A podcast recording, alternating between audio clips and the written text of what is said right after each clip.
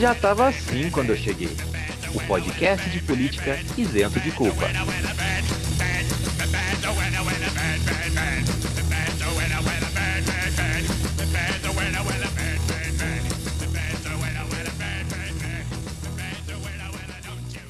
Salve, salve, minhas queridas princesas brasileiras que não podem mais ir pra Disney porque o ministro da Economia não deixa.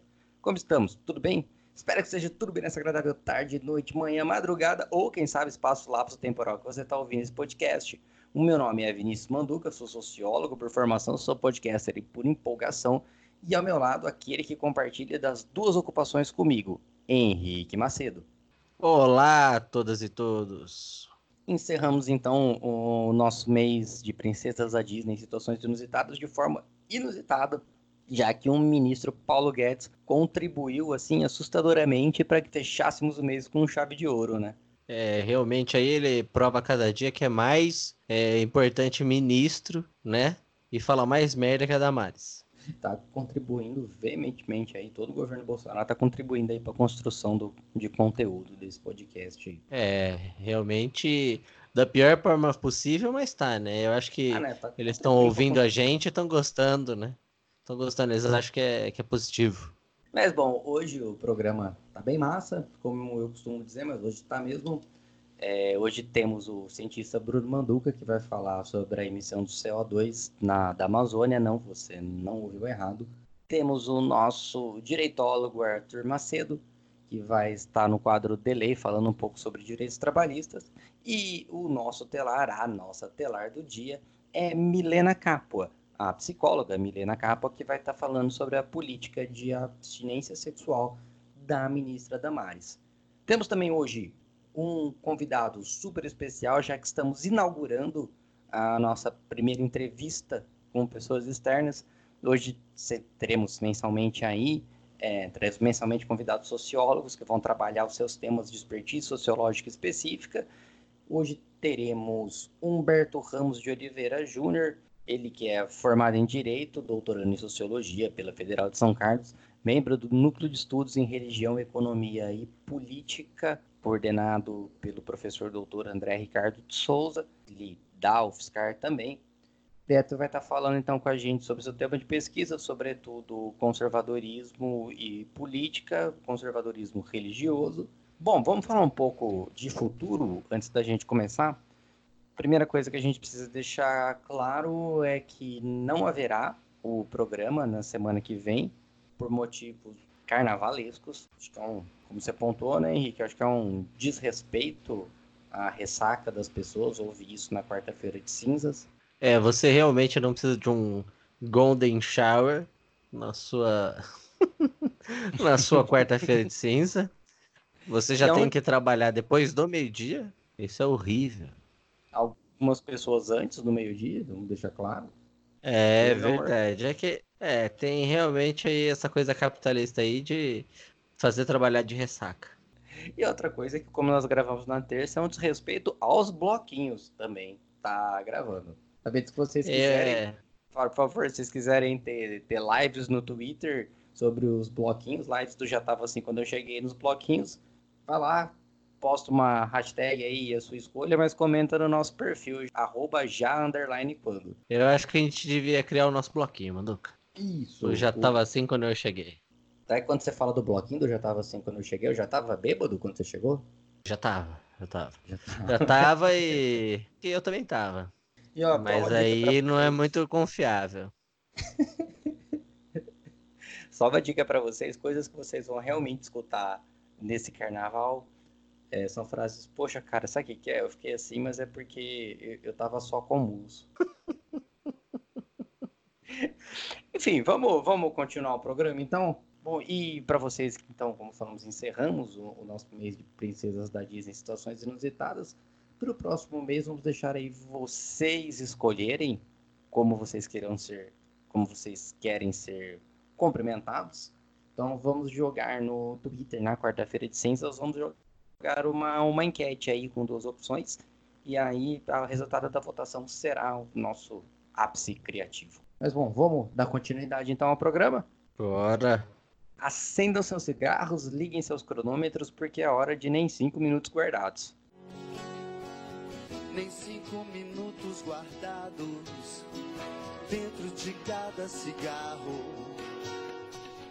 Bom, estamos prontos então para bater o nosso recorde e tentar fazer seis reportagens em cinco minutos? Challenge accepted. Uhum. Valendo! Estados Unidos retiram Brasil da lista de países em desenvolvimento. Medida pode restringir benefícios comerciais. É, é o que a gente comenta desde o começo, que é o problema do eu te amo muito cedo, né? Quando o Bolsonaro falou eu te amo, ele entrou numa situação de vassalagem amorosa que o Trump usa isso, porque a medida, na verdade, é contra a China. Ele tira tanto a China da situação de países em desenvolvimento, quanto impede a importação da China para os Estados Unidos através de países terceiros. Seria, por exemplo, o caso deles tentarem fazer isso com o Brasil. O que complica é que isso atinge outras coisas, sobretudo a indústria nacional. E aí, nessa, nessa relação, o Bolsonaro ele acaba sendo prejudicado por conta de uma guerra de terceiros. É, realmente é um relacionamento tóxico comercial que o Brasil resolveu impor, né? Essa ideia de fim da ideologia por um lado e alinhamento automático em outro, esperando uma coisa que não vai acontecer, né? É tipo o cara achar que ele tá mandando num relacionamento que na verdade ele bate continência e espera receber alguma moeda em troca. Governo articula contra 13º salário para idosos carentes e deficientes. É, esse aí é um feat do governo, né? O feat com, com a pobreza, porque eles co colocaram o 13º Bolsa Família para tentar eleitoralmente um, um up em regiões, porque eles acham que Bolsa Família é compra de votos, né? Então eles tentaram continuar uma compra de votos e tentar desmentir que o Bolsonaro ia destruir, o que a gente já mostrou no último episódio, que ele vai destruir mesmo assim o Bolsa Família. Só que com o senador Randolph, ele deu uma, deu uma forçada para o BPC, que é o benefício de prestação continuada para idosos e deficientes, para ter também o 13 terceiro, o que o governo não quer, né? Porque mais uma vez eles devem achar que é muito pesado para o bolso do, do, do Estado, porque afinal de contas a velhinha e o, e o, e o jovem que não consegue aí o emprego e locação porque a empresa não contrata pessoas com deficiência, então não pode ter 13 terceiro, porque senão vai para Disney. Lembrando que a, a questão do Bolsa Família, por mais que seja o Osmar Terra um ministro, quem segura mesmo a verba destinada a isso, toda a verba do Bolsa Família tem que ser aprovada pelo ministro da Economia. Então quem está segurando a verba é o Paulo Guedes. 20 governadores dizem que Bolsonaro não ajuda evolução da democracia. É, foi uma carta enviada de 20 governadores sobre a situação, sobre a fala do, do Bolsonaro, que a gente, a gente não chegou a repercutir porque foi posterior, mas é sobre o assassinato do, do Adriano, que a gente falou no, no programa passado. Mas o que, que acontece? Ele falou que quem matou foi a polícia militar do governo do PT. E aí os governadores foram assim na jugular dele, falando que é uma questão supraestrutural, a milícia hiper generalizada e não necessariamente em, em articulações estaduais. É interessante que quem protocolou, quem escreveu essa carta foi o Witzel e foi assinada, endossada pelo Dória. Logo, lógico, os governadores do PT também estão lá, só não estão basicamente os governadores do DEM e do PSL, mas já endossa sim uma contra-campanha, uma disputa eleitoral para 2022. É, 20 governadores aí é um baita chute no, no apoio do governo, que já é capenga, né? Porque foi o, o único governo capaz de eliminar a própria bancada, o que é sensacional. O que eu não vou reclamar, afinal de contas, o governo é escroto. Luiz Bate, do Cidade Alerta, revela ao vivo uma, a uma mãe que a filha foi assassinada. É, mais uma vez a Record aí mostrando os programas duvidosos que ela produz. Né? Nesse programa o Bate chamou o advogado ao vivo junto é, no programa, fez é, tudo por ligação telefônica e mais uma vez aí provou a, a, não ética do sensacionalismo sangrento deles, né? Porque aí o advogado falou do crime e de assassinato e aí a mãe ficou sabendo ali na hora e começou, obviamente, a não se sentir bem. É mais uma vez aí a Record sem ética na hora de tratar sobre os assuntos, querendo aí fazer um, um banho de sangue na TV, o que prejudica muito, né? E a saúde deu, mental dessa mãe. Deu, deu, deu, deu, deu, deu, deu. Tem que te interromper porque é a lógica do nosso programa. É, falhamos miseravelmente nisso. Você quer tentar de novo? Não, não. Não, acho que foi legal. Quer roubar, quer roubar, quer roubar. Não, não, não, vamos lá. É, falhamos miseravelmente nessa. É, essa que a gente se empolgou. Bom, mas vamos falar, vamos passar a palavra então para quem sabe o que, que vai falar. Pode falar, Bruno.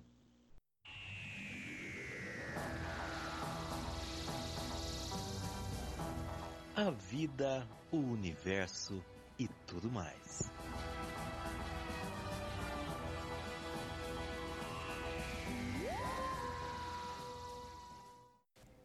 E aí, pessoal, tudo bem? Bom, hoje eu vou falar para vocês de uma de um, de um estudo triste que saiu. Na verdade, ele, ele ainda não foi publicado em nenhuma revista, mas o resultado foi apresentado no encontro da Sociedade Geofísica Americana, que, que aconteceu nos Estados Unidos em dezembro. E ele mostra que no período de oito anos entre 2010 e 2017, a Amazônia, a floresta amazônica que acreditava-se ser um sumidouro de dióxido de carbono, se comportou como uma fonte desse gás.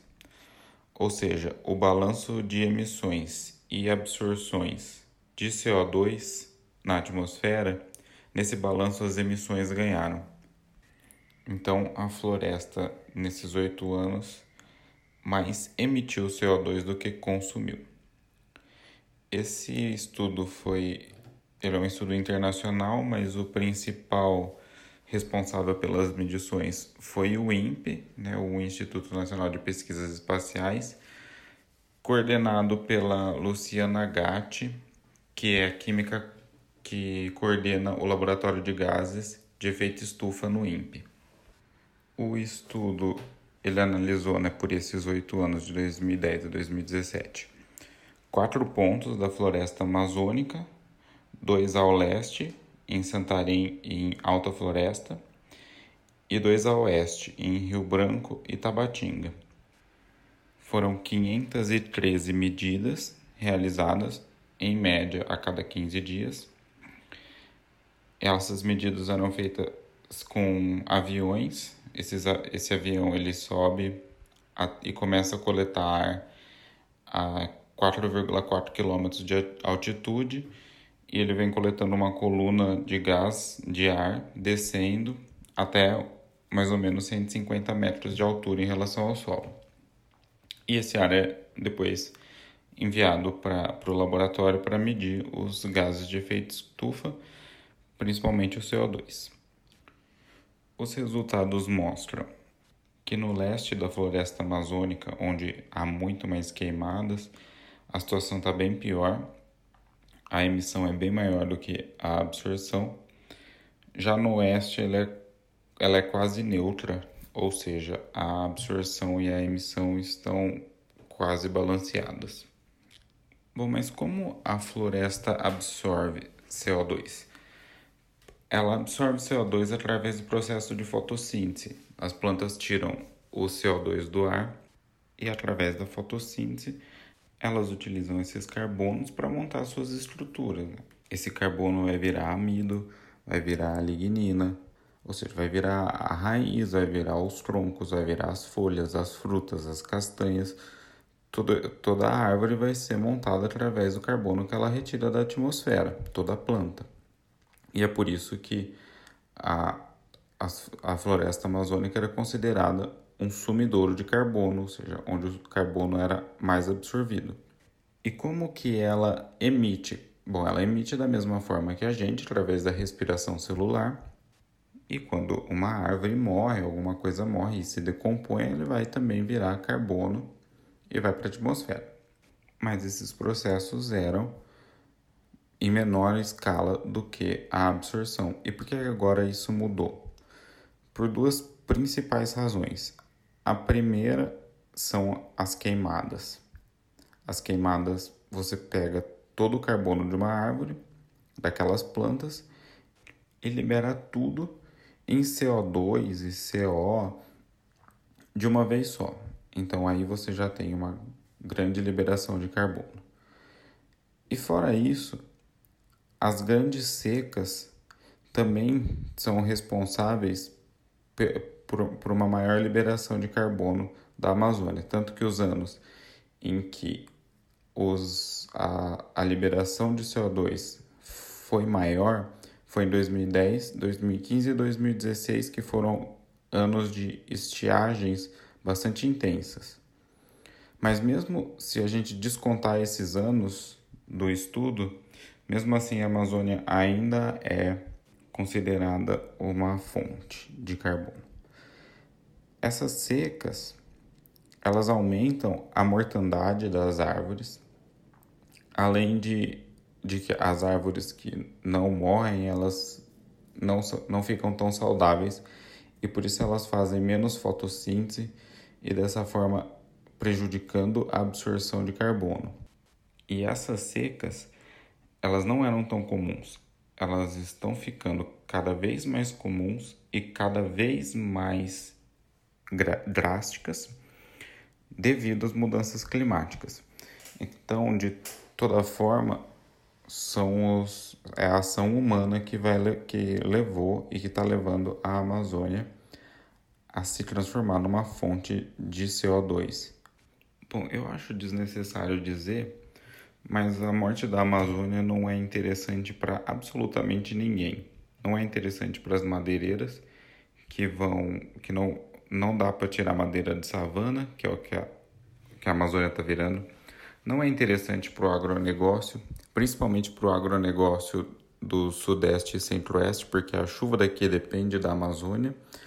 Não é interessante para ninguém que todo o carbono que está lá estocado seja liberado para a atmosfera, já que mais ou menos o carbono estocado lá é equivalente a 10 anos de queima de combustível fóssil. Então, assim, não é interessante para ninguém. Acho que já passou da hora da gente parar com o desmatamento na Amazônia e passar a explorá-la como de formas sustentáveis. Tem muita pesquisa nessa área já, já tem muita coisa sendo feita, é só botar em prática, é só ter vontade política e tomar isso como prioridade, né? Bom, o que eu queria falar para vocês era isso. Obrigado e até mais.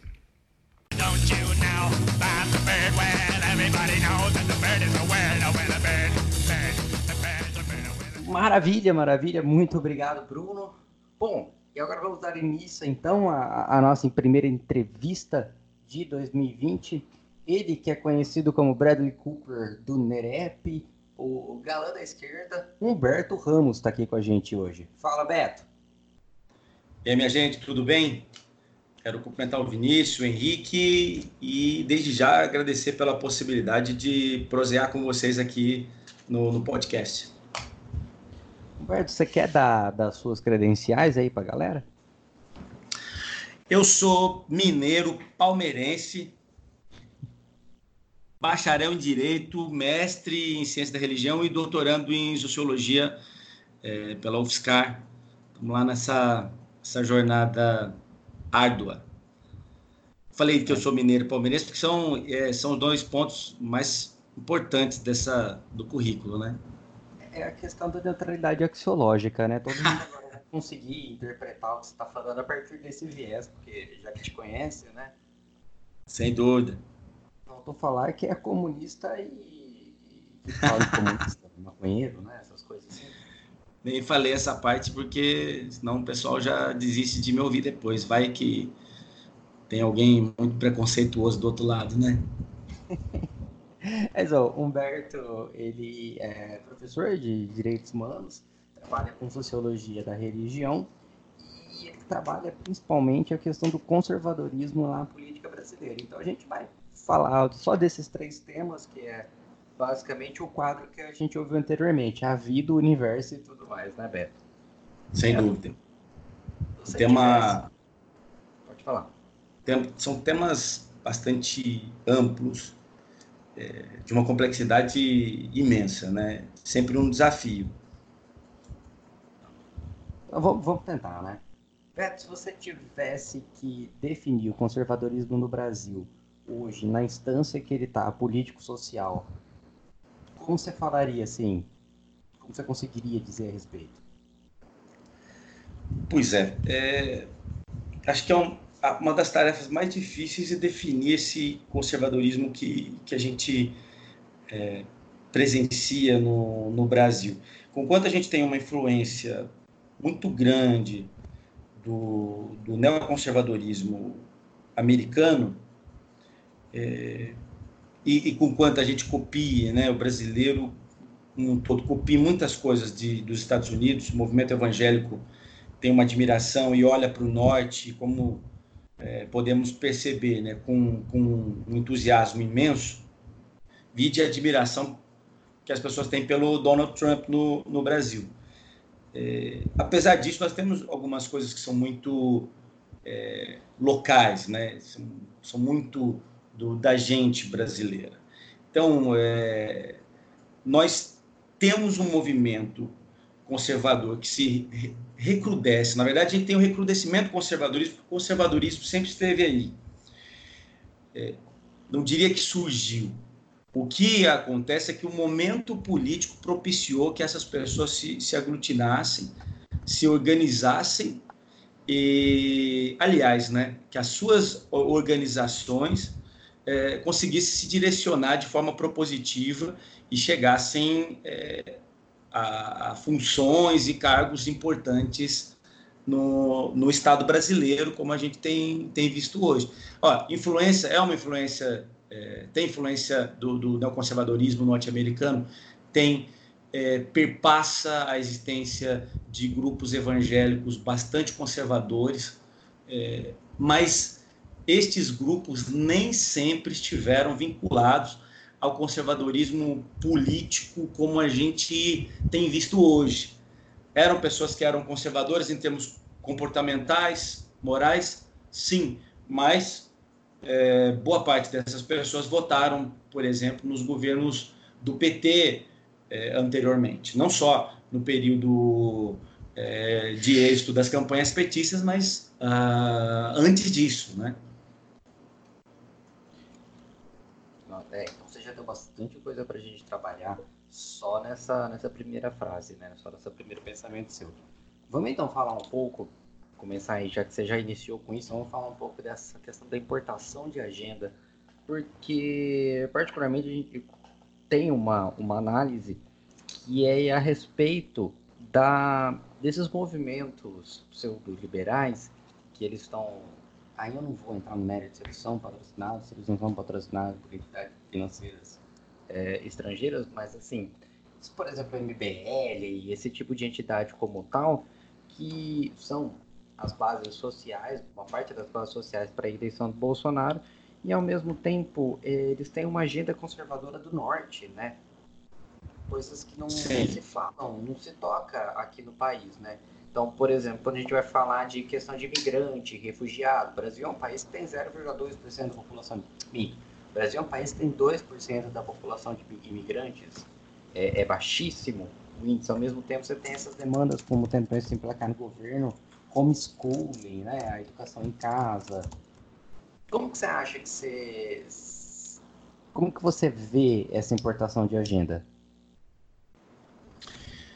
Eu acho que, uh, de certa maneira, eles incorrem numa, numa postura que até a gente pode, vamos dizer, a gente academicamente tem tem que se, se policiar para não importar teorias que, que são explicam, por exemplo, a realidade europeia ou americana ou estadunidense de forma muito uh, uh, adequada e que para a nossa realidade latino-americana não tem é, não tem é, aplicabilidade, pelo menos talvez não tenham algumas delas aplicabilidade total. E isso é comum, porque você tenta reproduzir aquilo que você admira, é, que, com que você tem vínculo é, afetivo. É, então, é, eu cresci, por exemplo, eu cresci em igreja evangélica e desde muito novo é, eu me vi sendo, uh, vamos dizer, recepcionando conteúdos que eu pensava, poxa, mas esse conteúdo não tem. É, posteriormente comecei a pensar que não tinha é, ligação com a realidade em que eu, em que eu vivia. Então, temas que, que não estão relacionados. Por exemplo, você percebe isso nos livros de chamados de livros de, de apologética ou revistas de escolas bíblicas dominical que trabalham com apologética. É, então, dando respostas a perguntas que não, não são nossas aqui. Com relação, por exemplo, Mormons tinham uma, uma, uma recepção pequena no Brasil. Ainda hoje tem, mas aí a revista dizendo como você responde aos Mormons. Então, uh, essa é, essa admiração que se tem pelos Estados Unidos enquanto nação eleita faz com que se eu creio que é um dos fatores que levam a essa essa reprodução. E se a gente é, é, for pensar é, eu me recordo que professores meus que não eram é, evangélicos faziam menção aos Estados Unidos eu lembro de um professor de sociologia, creio que ele, numa interpretação muito equivocada do Weber, ele perguntava se os Estados Unidos eram uma nação rica e poderosa graças à sua à população, que era de maioria evangélica. Então, é, aí você tem uma, uma dominação cultural que cativa é, e vai sendo reproduzida. Isso, é, pensando em termos de, de, de política internacional, isso é extremamente é, interessante para os Estados Unidos, não para nós exatamente. Como é que a gente fala em educação é, em casa, num país em que índices de, os índices de analfabetismo são terríveis, em que as pessoas trabalham, a maior parte da população tem é, é, é compromissos o dia inteiro, precisa dos seus filhos na escola. É um tipo de coisa que pode até vingar em famílias de classe média, média alta.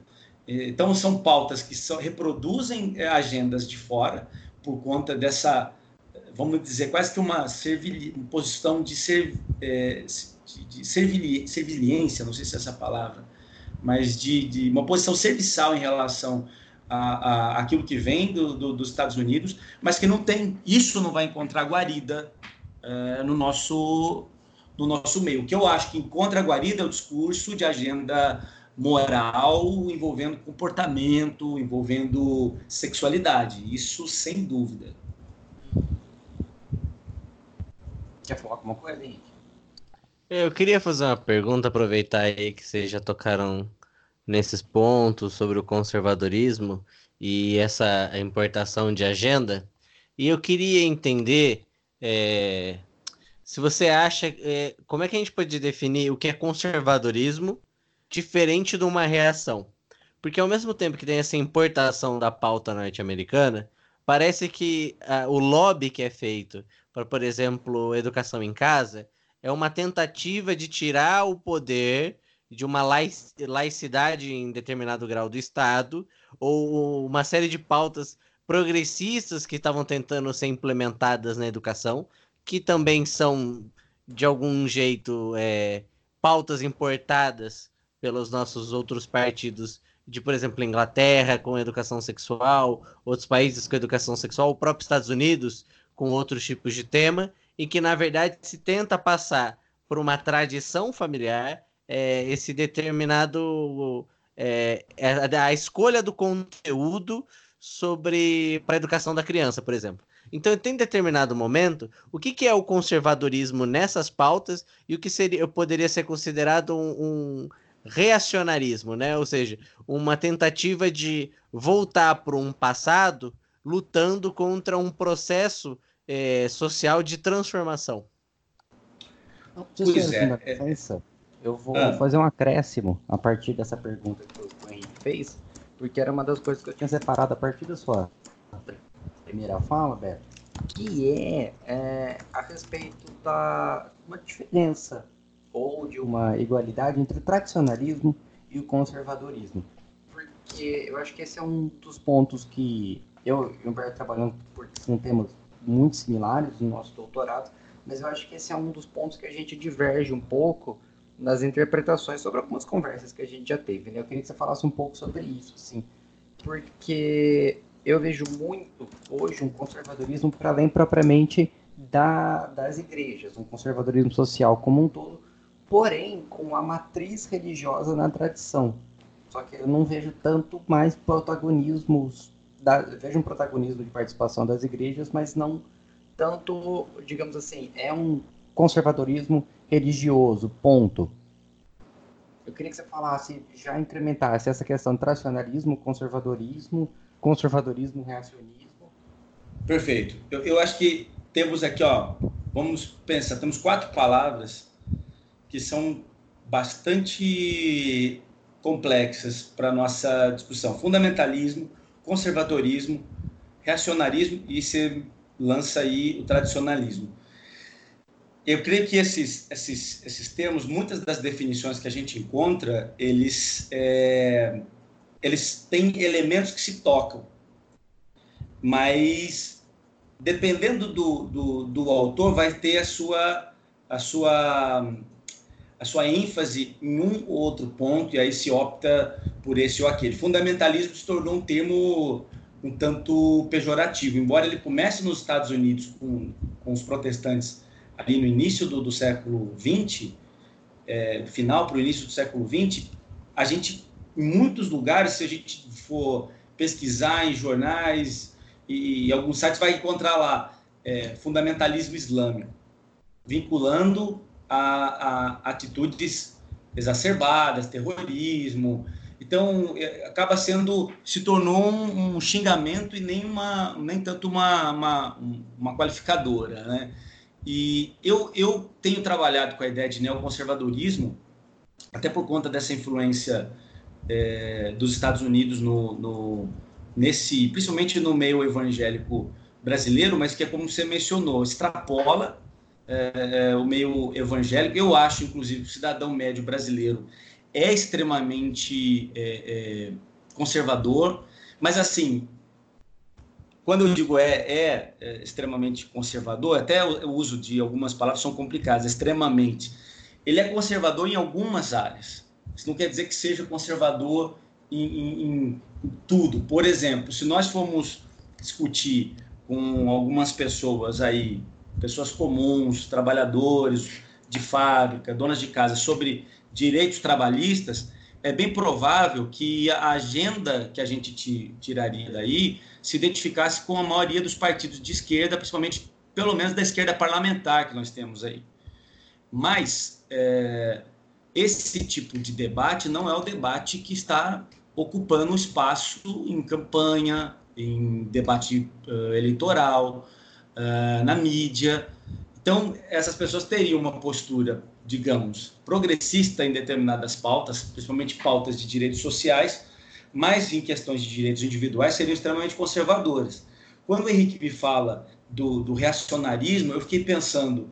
É, eu, eu, eu gosto uh, da ideia de que o reacionarismo, ele, ele, ele além de, de é, reação no que o próprio nome fala, menciona, faz menção, é, ele tenta o resgate de alguma coisa.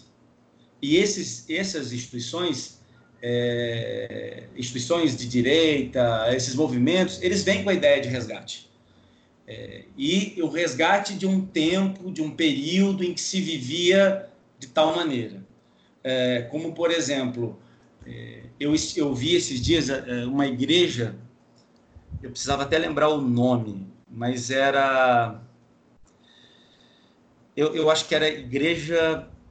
Tinha alguma coisa primitiva no nome. Se eu me lembrar até o final, eu, eu, eu, eu ela fazia a menção a, a, que essa era uma igreja primitiva. Igreja primitiva em Piracicaba, alguma coisa assim. Por quê? Porque a ideia de retornar, de, de, de regressar a algo, e, e é reação, é reação, esse movimento que a gente encontra hoje, é uma reação a determinados avanços em, em, é, em pautas específicas, pautas que foram assumidas por movimentos de esquerda, é, e, e, carregam essa ideia de, de, retorno, retorno à família, como ela era. Aí vem uma, Uh, eu não trabalho com a ideia de tradicionalismo, mas vem aí essa ideia de, de família tradicional, de tradição, de transmissão. E então, assim, se, se aponta para um, um lá atrás. Vamos retomar o que era o que era antes, como é uma ideia, é uma coisa idealista, como se outrora a, a gente tivesse um período é, áureo de determinado grupo, como por exemplo os católicos conservadores apontam é, é, para coisas no catolicismo é, mais tridentino, que a gente fala, né? É, como se fosse é, a, a, a, essência da fé católica cristã. Então, eu acho que é, são, são, são expressões que, que eu, eu me sinto, às vezes, até numa, numa sinuca para trabalhar com, com, com, isso ou com aquilo, porque a gente tem, eu tenho aqui na minha mesa livro que está trabalhando só sobre fundamentalismo, livro que está chamando de neoconservadorismo, livro que está tá classificando reacionarismo, mas eu penso que é isso, nós temos uma reação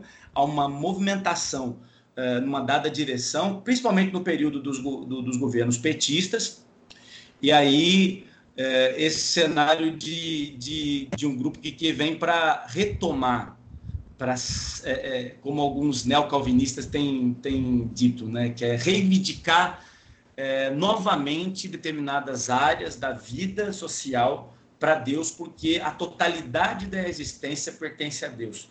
E como mensageiro de Deus, a igreja, como agente do reino de Deus na perspectiva dessas pessoas, elas devem ocupar esses espaços. Cara, é muito interessante como isso ele vai na contramão do, do livro do Berger, do Dossel Sagrado, ele vai mais próximo ao, ao texto já maduro do Berger, Berger lá da dessecularização, mas é meio que isso, né? É, quando ele fala que hoje a religião era só mais um componente das diversas esferas sociais que o indivíduo pode ou não escolher, essas igrejas elas estão tentando fazer o movimento avesso, né? Elas estão tentando recolonizar a totalidade da esfera. Elas estão tentando recolonizar a totalidade das esferas sociais em função da religião, né? Exatamente. Eu, eu só fico pensando que, assim, é, eu concordo com, com, com, Eu gosto muito do que o, o Charles Taylor fala sobre uh, uh, esse período da modernidade, instaurar um período em que a religião é uma dentre várias outras opções. Ela não é mais a, a, a, a ela não tem mais o monopólio da, da, da, verdade. Então você tem várias outras opções para significação, para sentido da vida. O que eu fico pensando a partir disso é, você tem uma colisão hoje é, de, por exemplo, de evangélicos e católicos. Eu percebo muito isso no Facebook.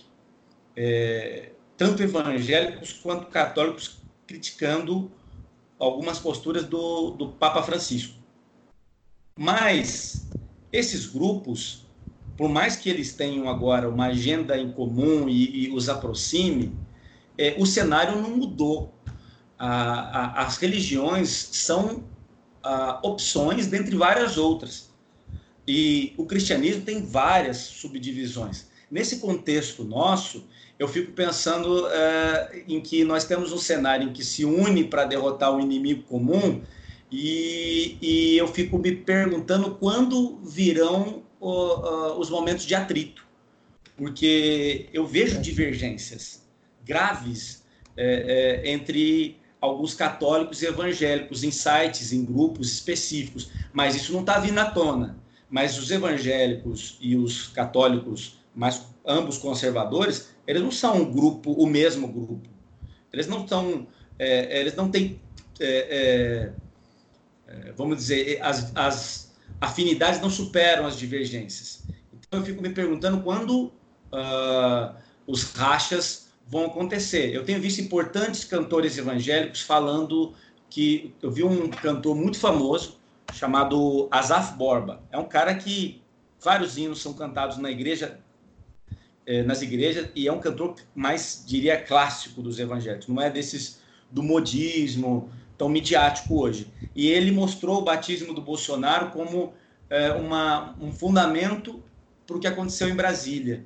Bolsonaro uh, uh, comparecia num evento evangélico e teria ali aceitado de novo a Jesus. E aí o Asaf Borba compartilhou e disse: Olha, para quem é, não acredita, ele já tinha feito isso aqui no isolamento, sem público, no Rio Jordão, quando o pastor Everaldo batizou o Bolsonaro. E só que depois disso eu vi espíritas compartilhando fotos do Bolsonaro com um, um, um, livro do Allan Kardec. E vejo católicos compartilhando fotos do Bolsonaro com Nossa Senhora. E, e quando que quando quando que vai haver? É, pode ser que, que em algum momento a gente veja as diferenças ressaltarem. O Bolsonaro é evangélico, ele é católico. É, no momento em que o inimigo que agora ainda é o PT, ainda é a, são as agendas ditas é, progressistas, ainda se mostra como é, uma, um perigo à porta, pode ser que eles mantenham a, a colisão, a coalizão. Mas é, eu penso que em algum momento é, um vai querer se sobressair. Por quê? Porque esse cenário em que a religião é mais uma opção é o cenário é o cenário da reação é o cenário em que você precisa é, é, disputar os espaços. É o, o, o, mercado da fé, né? Uhum. O mercado religioso. E você vê é, essa diferenciação entre católicos conservadores e evangélicos conservadores, você vê um recorte social também, um recorte de classes? Os evangélicos mais conservadores, mais por parte da, da periferia das classes C, enquanto os católicos conservadores já numa classe média, média alta? Olha, entre os evangélicos, eu percebo que é, é, eu acho que o, o, o, pentecostalismo e o neopentecostalismo é, é até difícil falar em neopentecostalismo e neopentecostalismo quando os grupos vão, vão se misturando tanto e você é, é difícil distinguir um do outro. Mas vamos falar pentecostalismo. Né? A agenda, a, as posições, o espírito pentecostal, ele adentrou, inclusive, muitas igrejas ditas tradicionais. E esse, esses grupos sempre foram conservadores. E, em termos comportamentais, é, nas classes é, mais é, pobres, sempre é, mais conservadores. Mas, em geral, é, eu acho que nós temos aí uma hegemonia de, de, do pensamento conservador, é uma hegemonia, há uma hegemonia do pentecostalismo no meio evangélico. Então, quando a gente vê uma figura importante como uh, o ex-chanceler do Mackenzie, o Augustus Nicodemos, pregando na Lagoinha, que era uma igreja, na igreja da Lagoinha, da Ana Paula Valadão, daquele grupo Diante do Trono, que era uma igreja que estava no, no hall de grupos que ele criticava por distanciamento dessa doutrina, é, é porque não teve jeito. Por, por estratégia até política, é, eles têm que dar o braço a torcer e estar nesses espaços, porque esses grupos se tornaram é, é hegemônicos. E assim, é, por exemplo, MST e no MTST, você tem um grupo muito grande de evangélicos. Em Sumaré tem o, o acampamento Soma. Quem quer que vá lá vai encontrar igrejas igrejas evangélicas pentecostais. Lá em Limeira tem o acampamento Elizabeth Teixeira. Lá também a gente pode encontrar igrejas evangélicas. e ver, no qualquer reunião que a gente participe, nós vamos perceber ali que o, que o jeito de falar das pessoas denunciam que muitos são evangélicos e quem não é já, já absorveu o comportamento evangélico. No meio do MTST, tem discursos do é, Guilherme Boulos dizendo que mais de 50% do, é, dos, dos participantes da base são pentecostais. E assim, uma coisa sobre esses dados, uma coisa que eu ouvi de uma pessoa do jurídico do MTST, que na época das eleições houve um percentual muito grande de eh, pessoas do, do, do, dos acampamentos que votaram no Bolsonaro. E isso gerou um desconforto ali. Mesmo eles admirando o Guilherme Boulos. Por que, que essas pessoas votaram no Bolsonaro e não votaram no Guilherme Boulos? Por conta das pautas morais. Então, dá para chamar essas pessoas de conservadoras? Perceba que, perceba que os conceitos que a gente usa, eles se tornam, na, na, na prática, um tanto. A aplicação deles fica é, é, difícil, porque eles estão fechados com pautas de, de moradia. Eu encontrei, eu tirei fotos no, no, no, acampamento do MTST em que você encontra o nome do Marighella e de Jesus juntos, numa porta de um, de um barraco. Então, Marighella é um revolucionário, um guerrilheiro brasileiro. E Jesus, né? Jesus Cristo da, da, da, da religião católica, Nada da religião é. evangélica. É um revolucionário. Exatamente. Agora, é, dá para suscitar esse caráter emancipador da figura de Jesus, como é, outros autores fizeram, por exemplo, é, é Ernest Bloch, é, o filósofo marxista, fala do, do movimento anabatista como no, no, na Europa como sendo é, é, um movimento como, como uma, uma, possibilidade de que o cristianismo suscite revoluções. Tem um livro importante que é, Thomas Mintzer, o teólogo da revolução, em que ele fala sobre essa liderança é, cristã que, que vai rachar com o catolicismo e com o protestantismo ao mesmo tempo, com uma perspectiva revolucionária, comunitarista. Dá para a religião ter esse caráter? Dá para a religião ter esse caráter. Não é o que a gente vê hoje. Então, a gente pergunta é, como Jesus pode estar junto com Marighella no campamento do MTST, que é majoritariamente tomado por pessoas que são conservadoras em pautas morais, mas são, em tese, até pela necessidade, progressistas. Em tese não, né? Na prática são progressistas, em pautas que envolvem direitos trabalhistas, que envolvem é, direito à moradia, direito à terra. É, esse, esse é um, um, uma, um cenário, inclusive, que os pesquisadores nós temos que dar atenção, é, porque é, os evangélicos, em certo sentido, estão é, sofrendo hoje nos meios de esquerda, os evangélicos que são é, envolvidos com partidos, envolvidos com movimentos sociais, estão sofrendo preconceitos porque é, a gente olha para eles e pensa, vai ser conservador. É conservador. Legal. Henrique? É, eu acho muito massa, porque acho que é, é, um ponto que você falou, você fez uma separação aí que você chamou de academia, né? Basicamente aí é o os do centros de produção de conhecimento de uma maneira geral, e que nós, particularmente, somos socializados para ver tipos puros, mesmo que na prática eles se misturem, como você já tinha dado a resposta, conservador, reacionário, em determinadas pautas progressistas e coisa e tal, a coisa fica mais embaralhada. Então, nesse sentido, eu queria te perguntar, e aí se o Manduca é, quiser comentar também, porque é uma área que vocês estão mais afeitos, fazendo pesquisa, produzindo coisa e tal lá, na, lá no Fiscar, também fora dela e coisa e tal, é como é que é, a gente pode pensar na, numa materialização de uma teopolítica, né?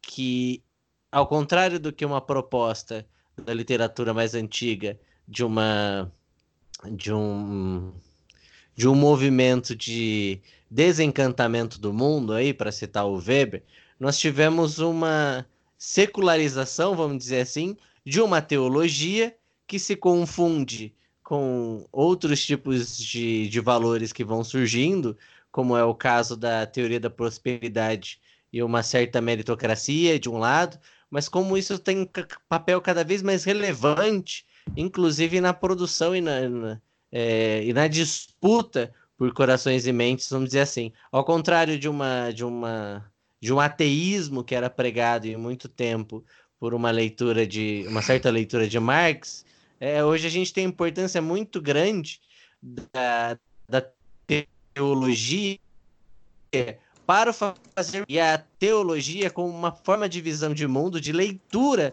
da realidade, inclusive dando um, up aí, vamos dizer assim, para figuras carismáticas. Então, ao mesmo tempo, você tem uma disputa, e a disputa mais recente, você já, você já citou aí da, da disputa do Bolsonaro é o quê, e o que isso vai depois quando rachar, vamos supor se e por algum azar a gente tem a é, estabilização e cristalização desse movimento, mas você tem, por um outro lado, o Lula visitando o Papa Francisco, por exemplo, e também uma, uma, uma projeção de, da esquerda de falar assim, não, agora nós temos que, que buscar o, o evangélico. E ao mesmo tempo, é, muitas, as pessoas que eu conheço que professam alguma dessas, dessas variações do protestantismo, eles também se sentem pouco à vontade de fazer uma prática política de esquerda, estando envolvido numa teologia que teoricamente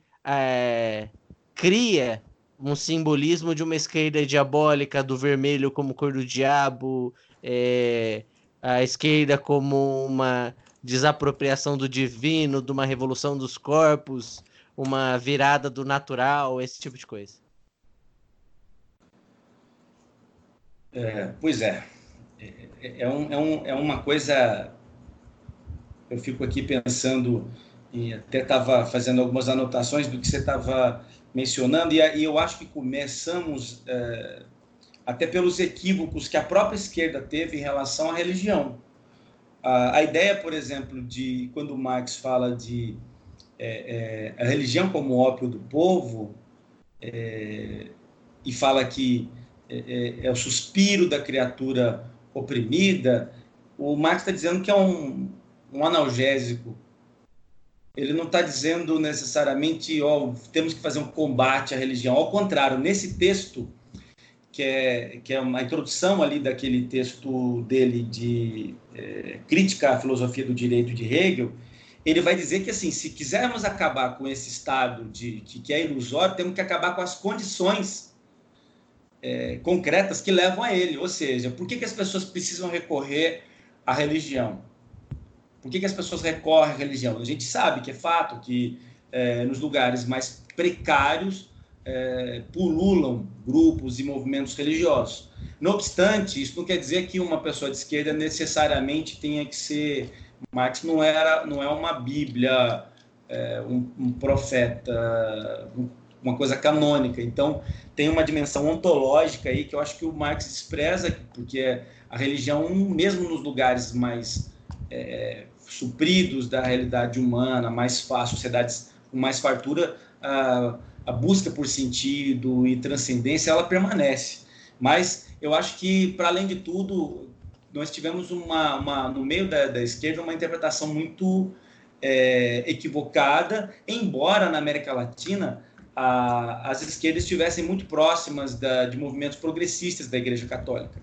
Eu acho que o que fica de fato, é, é, vamos dizer, é, capenga, precário, é a, a relação entre a, a esquerda, acho que na América Latina como um todo, e os evangélicos. Até mesmo por conta da proeminência dos católicos, por exemplo, o PT, que surge ali com um número imenso de, de um número grande de é, movimentos da Igreja Católica, de religiosos católicos. Eu me recordo de uma de uma, uma queixa do Rubem Alves de um evento de teologia que ia ter no Brasil. Ele estava na Inglaterra e aí ele fica chateado porque ele nem sabia que ia ter o evento e depois ele, ele, ele vai, vai chegar até ele que o Frei Beto vetou a sua participação porque ele não era católico nem marxista. E Rubem ele, ele repetia isso em alguns lugares, Rubem Alves, é, é, que era de tradição protestante, né? Então, é, eu acho que essa, esse, esse exemplo, ele é uma, ele, ele, é um, vamos dizer, ele é modelar para o que a gente teve em relação à esquerda, à esquerda católica e os evangélicos. Então, os pentecostais foram deixados é, é, de lado em certo sentido, não que é, a, os governos petistas, por exemplo, não tivessem recorrido a essas igrejas para os seus governos, mas não, não se trabalhou a formação de base, não se procurou genuinamente o envolvimento e uma inclusão dessas pessoas. Se buscou alianças com é, líderes de grupos, líderes de, de, de instituições, é, naquela lógica. Se, se o, o, o, vamos dizer assim, se o dono da boiada vem, os, os bois todos vêm juntos.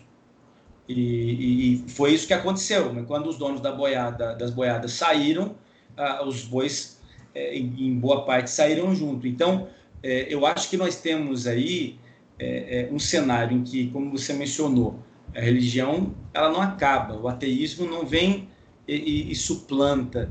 É, nós temos um contexto muito distinto do contexto europeu. Ao contrário, acho que devemos enxergar a secularização como esse essa perda de monopólio da, da, da, da religião. A religião se torna mais uma dentre várias opções, e existem muitas religiões num contexto que se tornou de perda de monopólio, de disputa franca, aberta, e nesse contexto o, os evangélicos estavam aí, estavam crescendo, e é, a, a, as falas, os discursos da esquerda não se voltaram para esse, esse público. Penso que hoje se, se carece ainda de uma disputa de narrativas. Mas eu não acho que sejam os líderes partidários é, no seu, no sua visão estratégica que devem fazê-lo. Eu acho que é, evangélicos que são de esquerda é que devem é, é estar, ter espaço nos partidos e nas instituições progressistas para fazer essa disputa. Porque um, o Lula falando é, da Bíblia ou dizendo coisas sobre os evangélicos não, não vai colar. Né? Falando de forma bem nada técnica aqui. Não vai colar. vai colar. Vai ser. Por quê? Não tem legitimidade. Eu vi esses dias uma, um, uma postagem no Instagram do Juliano Medeiros, que é o presidente do PSOL. E ele escreveu alguma coisa assim: se você quer lutar por justiça, por um mundo mais solidário, não sei o que lá, e você é evangélico e quer essas coisas, venha para o pessoal. E aí ele postou alguma coisa do, do pessoal sobre evangélicos. Veio um militante do pessoal e falou: Olha, você está. É, alguma coisa assim, você quer trazer os porvos para que depois eles comam os nossos olhos. Lá no, na postagem dele. E assim, em boa medida, é, é, tem muita gente que pensa assim sobre os evangélicos no, nos partidos de esquerda. E, e, pensando eleitoralmente, porque não dá para deixar de cogitar essa dimensão, é, como que esse grupo não é, é, é, como dizer, considerado? Não tem como não considerar esse grupo.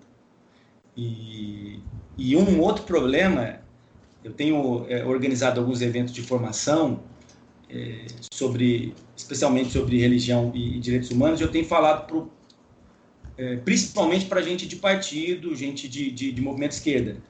Não dá para fazer com os evangélicos como algumas igrejas fazem com os seus membros, que é apresentar uma confissão de fé e dizer ou você adere a toda ela, ou você não não está dentro, ou você não está salvo.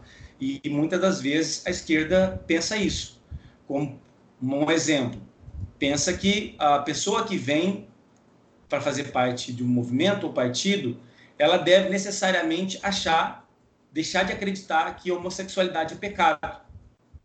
Isso não vai acontecer. Isso não vai acontecer.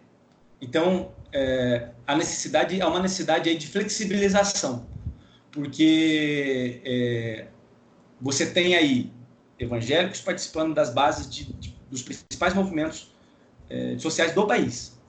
MTST, MST, MAB, movimentos atingidos por barragens e vários outros. É, mas eles têm posicionamentos muito restritos no que diz respeito a pautas morais. Um exemplo disso é a Benedita da Silva, que nunca ninguém desprezou ela, dizendo, ó, oh, ela não tem, ela não pode estar, porque ela é evangélica. E ela sempre esteve no, nos espaços, sempre esteve disputando, foi apoiada por vários setores da esquerda em vários momentos. Talvez seja de novo no Rio agora, na prefeitura do Rio de Janeiro, junto com Marcelo Freixo. Ela é, tá, ela é, é explícita quando ela diz é, que ela é como evangélica, ela não é favorável à união homoafetiva, descriminalização das drogas e descriminalização do aborto. É, é tenso isso? Tensiona? Tensiona. Mas dá para conviver com a diferença? Eu penso que por, por conta de determinadas pautas que são urgentes, é, deveria se criar um ambiente de, de pluralidade e flexibilidade é, para que essas pessoas tivessem, encontrassem guarida no nosso meio, independente de fechar todas as pautas. Porque não há isso uh, de fechar com todas as pautas, em lugar nenhum, de fato. Há disputas até fratricidas no, nos movimentos progressistas. Acho que só para complementar essa fala do Humberto, tem uma reportagem antiga, até eu não vou me lembrar o nome, mas é uma reportagem que saiu na Carta Capital do Ricardo Alexandre, que é o texto Afinal, quem são os evangélicos? Muito interessante para determinar, afinal, quem são os evangélicos, né? Porque muito se fala, ah, os evangélicos isso, evangélicos afinal, quem é esse público que tanto se fala, estão ganhando destaque, na época já estavam ganhando destaque, agora muito mais. Então, eu acho que, para fechar, assim, entrar num tema para fechar, eu costumo brincar que a primeira declaração de direitos humanos que se é noticiada, que se tem escrita mesmo, são os Dez Mandamentos. Que o, a, os direitos humanos, eles são próprios, existem as declarações de direitos humanos, mas existem inúmeras determinantes de direitos humanos, mas eles são conceitos, eles não são uma aplicação, não são pessoas como um todo. E são conceitos presentes, inclusive, nas principais religiões monopoliteístas, certo? Eu queria saber, você, como professor de direitos humanos, por que essa caça religiosa aos direitos humanos? Posso aproveitar e fazer um complemento? Faz favor. É, não é, eu vou pegar esse gancho, que é exatamente para voltar nessa na, na sua na, na sua final de sua resposta e falar como é que então é o convívio de uma luta é, anti-opressão, que aí muitas vezes é acusada de identitarismo, é, se tensiona nesse sentido com a religião e os direitos humanos, né? Esse espectro em que, que a gente vem numa trajetória muito longa de opressão, e ainda temos a opressão, e, e, essa teologia. Perfeito. Tá, então a, a caçada aos, aos, direitos humanos pelos, pelos religiosos, conservadores e como equacionar as lutas de anti-opressão e, e, e, esses grupos, né? É, uma coisa que, que eu tenho dito é que, assim, acho que tá, é até mais fácil ir pela, pela segunda. É, é que, assim, o que, o que um, um, um evangélico precisa uh, eh, para estar tá aqui com a gente disputando, por exemplo, no meu partido, eu sou do partido do PSOL. É, ele precisa entender que é, ele pode até acreditar que a homossexualidade é pecado, mas que a figura, a pessoa LGBT, deve ser defendida em todos os seus direitos, que ela tem que ser preservada. Então, são pautas como você falou, tem, tem sido chamadas de identitárias, que são pautas de, de, de direitos civis, direitos democráticos, que precisam ser ampliadas na nossa sociedade. Então, é, se nós temos um ambiente que há liberdade para a pessoa manter aquela convicção íntima, mas ela ao mesmo tempo sabe que tem que defender o direito de existência do outro, é, é uma, isso já é um, um, um, ganho. E uma figura que eu sempre lembro o pessoal, que é extremamente interessante, importante para o nosso tempo, que é a do Ariovaldo Ramos. É, pelo pouco que eu conheço e de algumas declarações do Ariovaldo, ele é conservador em determinadas áreas, é, em determinadas questões. Mas tem sido imprescindível na luta pela, pela democracia, na denunciação do golpe, na denunciação desse Estado, essa tentativa de, de, de é, é, imposição de uma visão única e religiosa é, pelo, pelos nossos políticos. Então, a, o que eu acho que precisamos é equacionar a, a, as diferentes demandas, tentar tornar, fazer um, criar um sistema de equivalência entre, entre esses distintos grupos, de forma que eles possam conviver entre si. E de fato, de fato, é, pô, a gente conhece tanta gente que tem posicionamentos conservadores, mas que respeita o, o, próximo, vamos dizer numa linguagem cristã, que ele pode manter o posicionamento conservador dele. O que ele não pode é essa coisa que a gente vê hoje, que é o reacionarismo, essa tentativa de reconquistas de espaços, querendo impor o seu valor, a sua é, perspectiva particular ao outro, como se fosse ela é, é, um, um, valor absoluto, universal, que deve ser, é, que pode ser imposto, uma coisa, uma agenda impositiva. Nesse sentido, eu penso que a gente, a gente tem amigos que têm posicionamentos conservadores, mas que respeitam a existência do outro, respeitam a nossa existência. Isso não é difícil. O problema é essa exacerbação. É o ponto que nós chegamos hoje em que é, é, um quer necessariamente engolir o outro. Né? Um, um ambiente em que não tem. É, eu, eu, costumo usando a Chantal Mouffe e o Ernesto Laclau, que fala sobre o conceito de, de agonística, nós, tro, nós não temos mais o conceito de agonística, em que há a contradição e ela é até é, é, respeitada e, e, e, admirada, mudamos para um contexto de é, antagonismo, em que eu quero eliminar o outro. E, e, nesse sentido é que eu fico pensando de. É, acho que assim, por mais que a gente desenvolva as nossas pesquisas, escreva e, e, leia, a gente sempre volta no, em algumas perguntas básicas, né? Como, como que chegou a esse momento em que essa, as pautas de direitos humanos tenham tão má recepção em determinados contextos, principalmente em, em contextos é, religiosos? É, em parte, em parte, é, eu creio que há um trabalho longo de propaganda, de, de, muitas pessoas, inclusive é um juízo de valor que a gente não usa na, na academia, mas aqui a gente pode usar, de muita gente mal intencionada, por quê? É, um exemplo de uma conversa, eu estava conversando há semanas atrás com um, um amigo muito conservador, e aí ele me disse, nossa, cara, eu mas eu não sabia que as pessoas de esquerda tinham um pensamento como você pensa, como você tem. Eu achava, aí ele começou a falar. E aí, aí eu fui ver que a visão que ele tem sobre feminismo é o quê? As pessoas quando pensam em feminismo, elas pensam num vídeo que alguém enviou para elas, é, num grupo de família, coisa assim, de, de uma manifestação que teve, sabe Deus onde, em que algumas pessoas cuspiam na cruz ou mijavam numa foto do Bolsonaro, ou cagava num, num crucifixo, ou coisa pior. E aí as pessoas falam, pô, isso é feminismo. Então, quando tem, falam que, que olha, movimentos feministas é, é, pleiteiam tais e tais direitos no, no, no, Congresso, ou diante do Congresso, diante de parlamentares, essa pessoa logo relaciona com esse tipo de imagem. Assim como na década de 90, 80 já, né?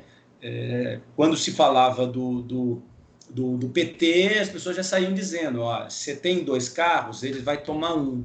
Se você tem duas casas, o, PT vai tomar um, uma das casas. Então, é, são, são, no, são é, informações falaciosas que são transmitidas e que geram uma, uma, uma, uma por redes, né?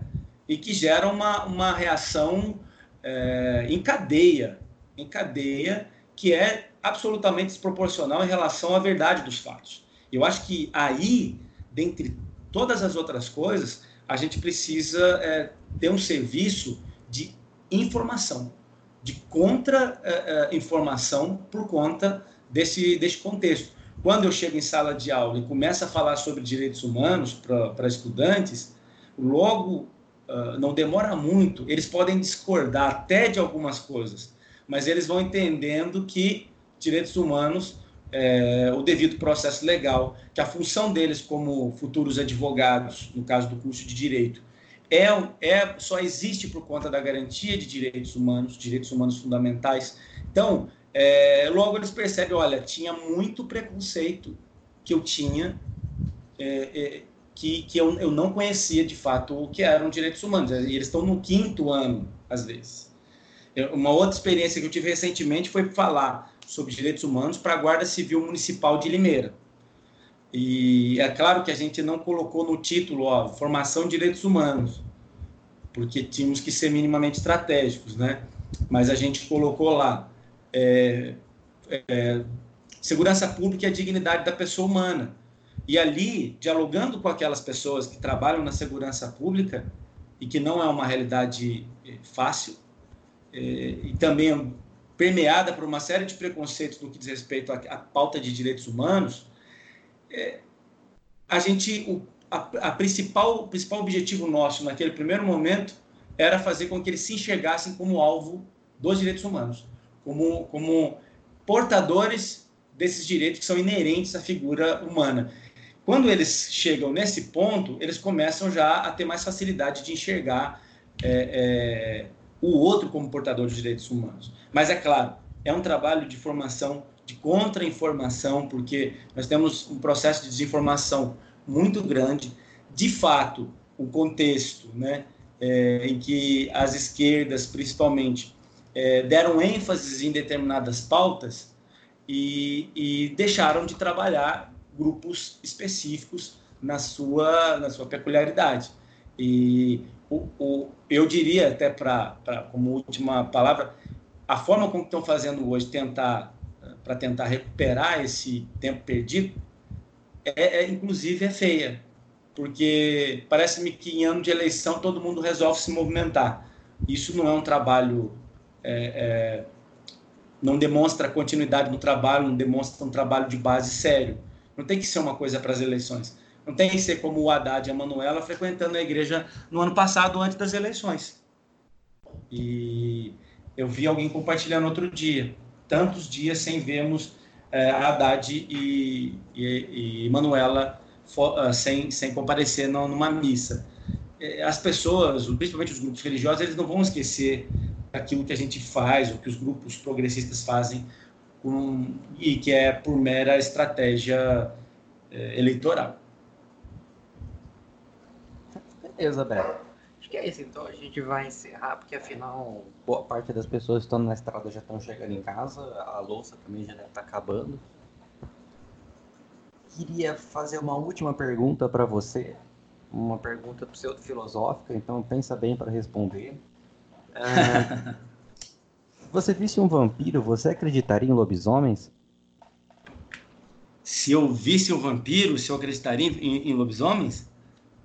Pensa bem que é muita filosofia envolvida aí na, na resposta. Olha, eu acho que se eu visse um, um, um, vampiro, eu ia ampliar meu leque de, de, de possibilidades de crenças. Porra, mas você conhece o Temer, cara. e o Serra, diga-se de passagem. É, o Serra é um morto-vivo. O Serra, na realidade, ele não é um morto-vivo. O Serra, ele é um morto, só que esqueceram que ele ainda tá aqui.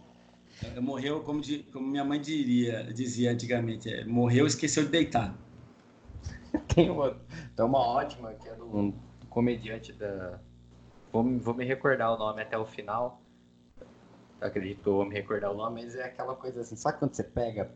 Ah, é do Cambota, tem uma ótima do Cambota, que é aquela coisa assim, sabe quando você tá pega, lava a louça, lava a louça inteira, não sei o que lá. Aí você chega na sala, tem um copo, e você fala assim, ah, próxima vez que acumular eu lavo. É, é, isso que estão fazendo com o Serra, sabe? Nossa, ah, esqueci. Não, próxima vez, próximo dia. Deixa lá. Mas a, a gente a, é, a, gente tá com tanta figura bizarra que parece que saiu de filme de terror que eu vou falar para você, viu? Dá para elencar. É, então, por isso, para mim, o Serra é o Nosferato e o Temer é o Drácula.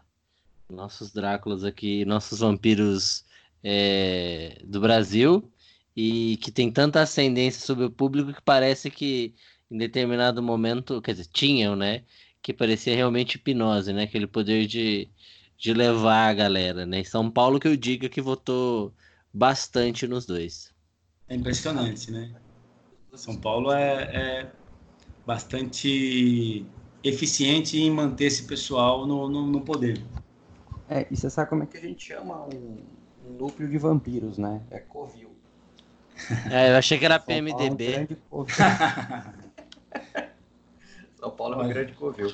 Bom, vamos é. encerrando então esse bloco de entrevistas. Beto, você vai querer deixar. Lembrando que semana que vem é carnaval, pudera. Você vai querer deixar um recado pra galera? Gente, eu agradeço a oportunidade e sugiro aos nossos ouvintes cautela no carnaval. De resto, façam tudo. Gente, então, ó, sigam o professor Humberto Ramos nas redes sociais. Eu tenho aqui o Instagram deles para postagens políticas e piadas de graça duvidosa. Eu, particularmente, gosto bastante das coisas que eles postam. Passei Mas, a seguir é... o rei do trocadilho por causa do, do Humberto. é uma charada, às vezes uma incógnita. É verdade, é verdade. Eu gosto dessas piadas que só a gente ri. Então, ó, arroba Beto Ramos Júnior, JR no caso. E mais alguma rede, Beto? É, é, achou o Instagram, acaba achando o Facebook também, que é, tá lá o Humberto Ramos. Acho que é, acho que é isso aí. Você frequenta alguma reunião do pessoal? Quer passar pra galera uma corrente, um movimento? Coletivo? Olha, eu, eu não faço parte de nenhuma corrente formalmente. Mas eu tenho gostado da corrente do Nildo Oirix e da Angélica Lovato, que é a Revolução Brasileira. É, Nildo Oirix polêmico. É polêmico. Tem uma hora, tem hora que só Deus para ter dó, mas enfim. Maravilha, então, gente. Me caminhando. Beto, valeu demais, cara. Beijão no seu coração. Valeu mesmo, cara. Foi muito bom. Gostei. Vamos Eu que agradeço. Agora. Um abraço, gente. Abração. Vamos sair então agora do advogado para o outro e fala, passar para o Arthur Macedo no nosso delay. Pode falar, Arthur.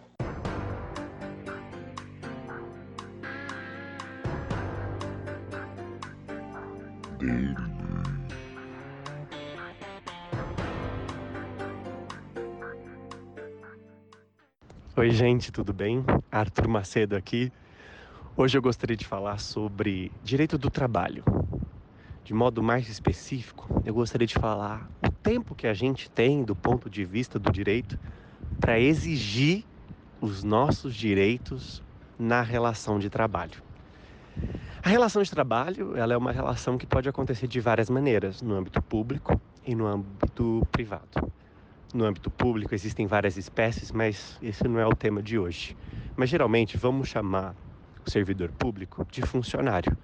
Então, essa é a primeira observação importante. Nós não podemos chamar uma pessoa que está registrada na CLT, na Consolidação das Leis do Trabalho, de funcionário de uma empresa.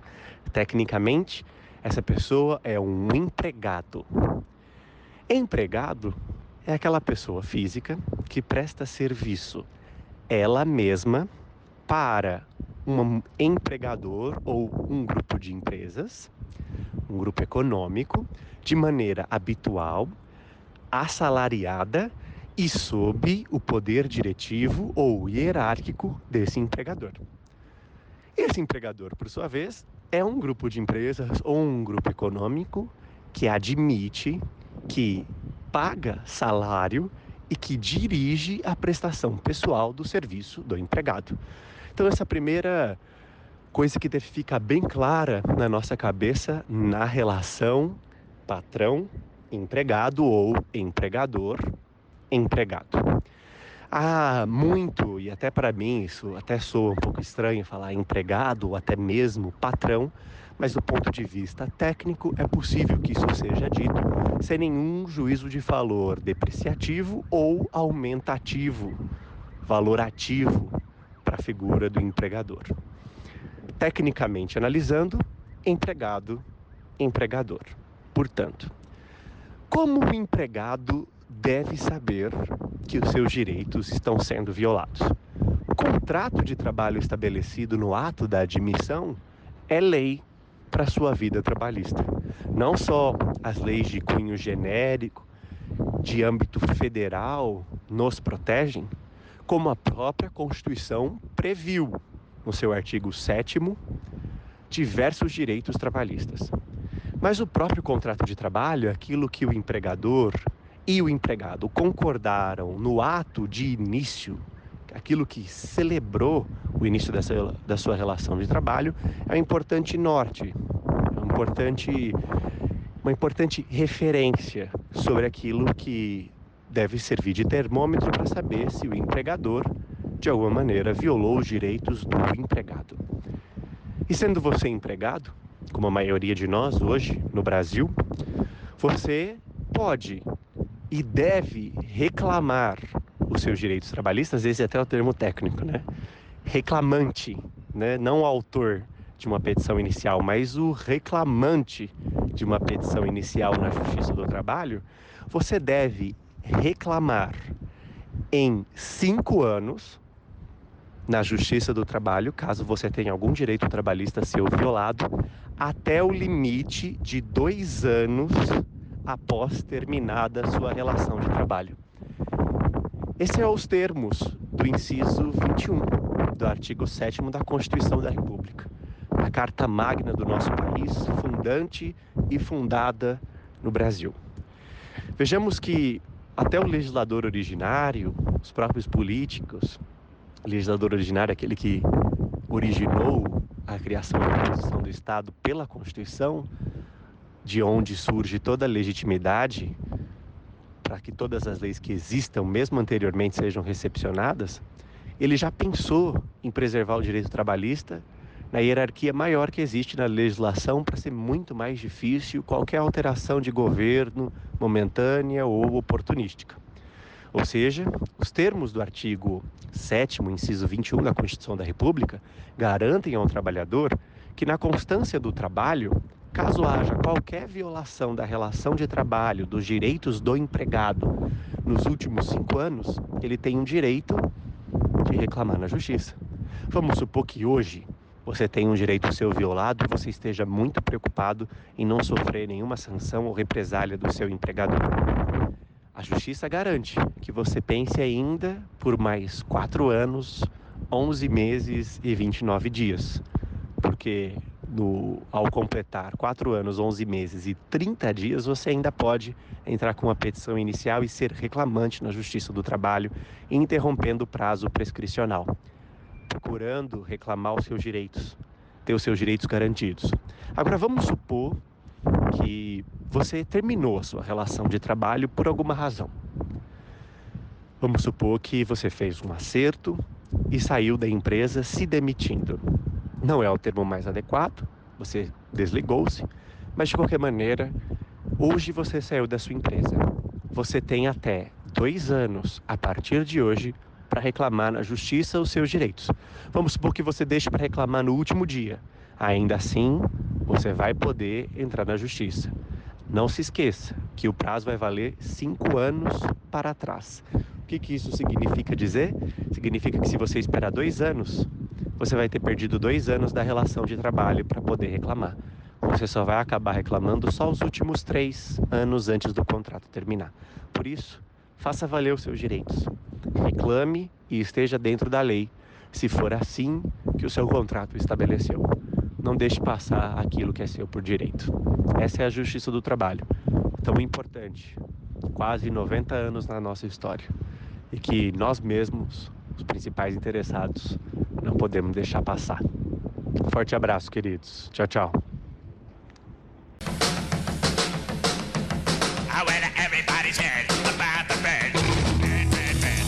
Maravilha, maravilha. Muito obrigado, Arthur. E agora Vamos dar continuidade então aos nossos afazeres. Vamos tentar correr um pouquinho com esse blog, já que a gente se estendeu um tanto na entrevista, mas foi, foi, foi muito bom para todos nós. É, eu acho que foi enriquecedor. Cara, então vamos, vamos pontuar aí a frase essa semana.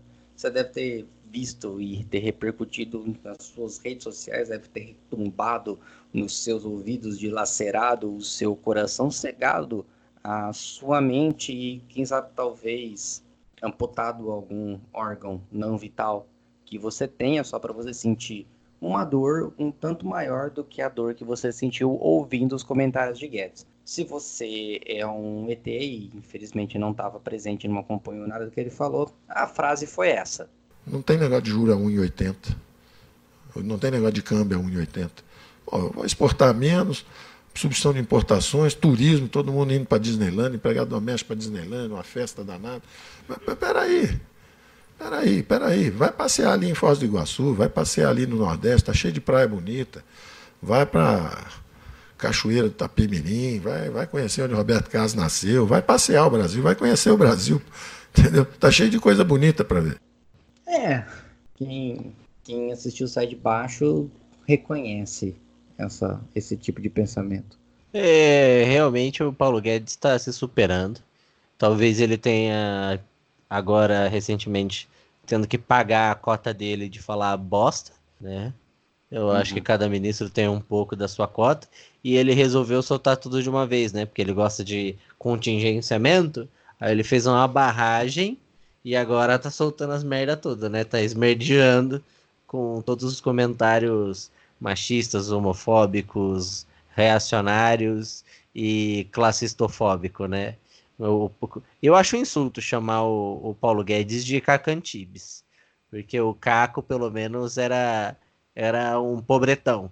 No caso do, do, do Paulo Guedes, ele não é, né? Ele é um cafetão de, de ações. É precisamente a definição que a gente dá para o Guedes. Eu acho que tem uma coisa que eu queria falar, que a gente, quando começou isso, a gente sempre, a nossa proposta é trabalhar com humor, de uma forma bem sarcástica, fazer uma microanálise sociológica, mas de uma forma mais sarcástica para ficar mais agradável, menos penoso e analisar realmente, porque a gente está vendo, por mais que seja, estamos vendo movimentos políticos bem específicos. Mas de umas semanas para cá, desde daquele vídeo do, do Alvin sobre que estava copiando dessa fala nazista do Alvin, é, a, a, palavra que vem na minha cabeça é bad, assim. Sempre tem uma coisa ou outra que deixa a gente mal de verdade. Então, hoje, um pouco antes da gente começar a gravar, teve essa notícia aí do, do BAT que deixa a gente realmente mexido por dentro. E essa declaração do Paulo Guedes foi uma coisa que realmente deu sentimentalmente falando, foi uma coisa que pegou, para além das análises sociológicas como um todo. O que eu acho, o, o que realmente acho, é que isso fundamenta, isso sacraliza, mais uma vez, o que a gente já vinha falado desde lá de trás.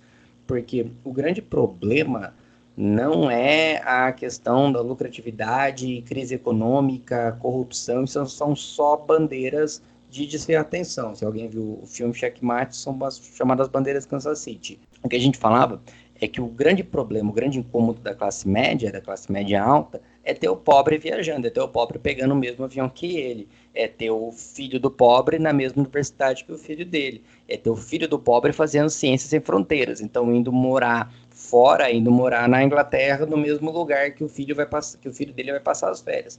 Com essa frase do Guedes, isso se sacramenta. Então fica claro que o problema dele é o pobre viajando.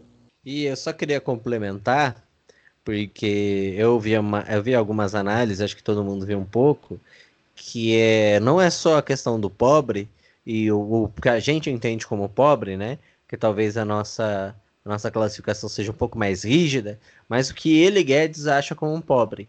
Porque, como bem lembraram, domésticas não, não iam muito à Disney, porque sempre houve, mesmo com dólar baixo, a nossa sociedade é tão abismal entre classes, entre diferentes estratos sociais, que impõe aí uma dura realidade de não circulação, né? Seja pelo próprio Brasil, seja pelo globo. Logicamente que teve aí uma certa circulação, mas não tão profunda. Aí a gente tem que levar, elevar o sarrafo para aqueles que bateram panela né, e apoiaram o Bolsonaro aí, é, sacaneando a Dilma, falando sobre dólar a dois reais para ir para Disney, e que aí o recado parece também um pouco claro, né?